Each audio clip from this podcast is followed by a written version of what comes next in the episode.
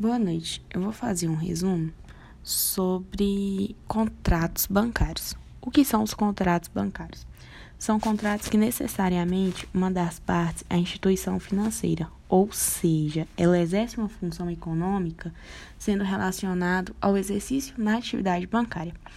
Os contratos bancários, eles podem por sua vez figurar com a aplicação de recursos financeiros próprios de terceiros ou por meio de intermediação.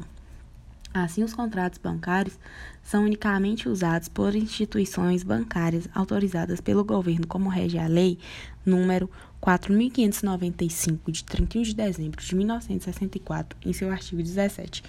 O que diz o artigo 17? O artigo 17 diz o seguinte: consideram-se instituições financeiras para os efeitos da, na, da legislação em vigor as pessoas jurídicas públicas ou privadas, que tenham como atividade principal ou assessoria a coleta, intermediação ou aplicação de recursos financeiros próprios ou de terceiros, em moeda nacional ou estrangeira, e a custódia de valor de propriedade de terceiros.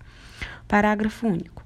Para os efeitos desta lei, e da legislação em vigor, equiparam-se as instituições financeiras, as pessoas físicas que exerçam qualquer das atividades referidas neste artigo, de forma permanente ou eventual.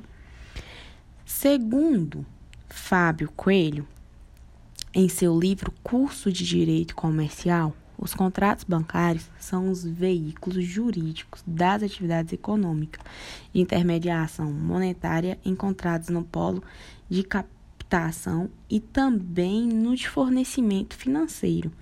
As instituições bancárias podem ser conceituadas em suas atividades pela doutrina entre típica e atípicas. São atípicas as operações em que o banco presta serviços acessórios aos clientes, como locar cofres ou dar custódia de valores. Já as operações típicas são divididas em passivas onde o banco assume posição de devedor da obrigação principal, e ativas quando o banco assume a posição de credor principal. Para que estejamos atentos à diferença no serviço das instituições, pode-se dizer que quando uma pessoa se dirige a um banco e abre uma conta, as partes celebram um contrato de depósito bancário, podendo adquirir os serviços como cheque especial, crédito, pagamento em débitos automáticos, assim criando novos contratos com características próprias que pedem forma jurídica específica, diferenciando os contratos bancários das operações bancárias.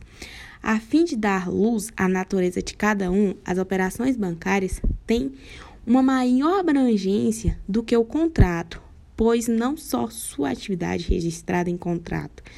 As operações bancárias dinamizam os dados financeiros, desburocratizando o movimento bancário, pois a demora e os custos para celebrar um contrato novo a qualquer saque ou emissão de cheques tornariam a relação bancária inviável, tanto para o cliente quanto para o banco. Já o contrato celebra apenas o acordo de vontade entre a instituição financeira e o cliente.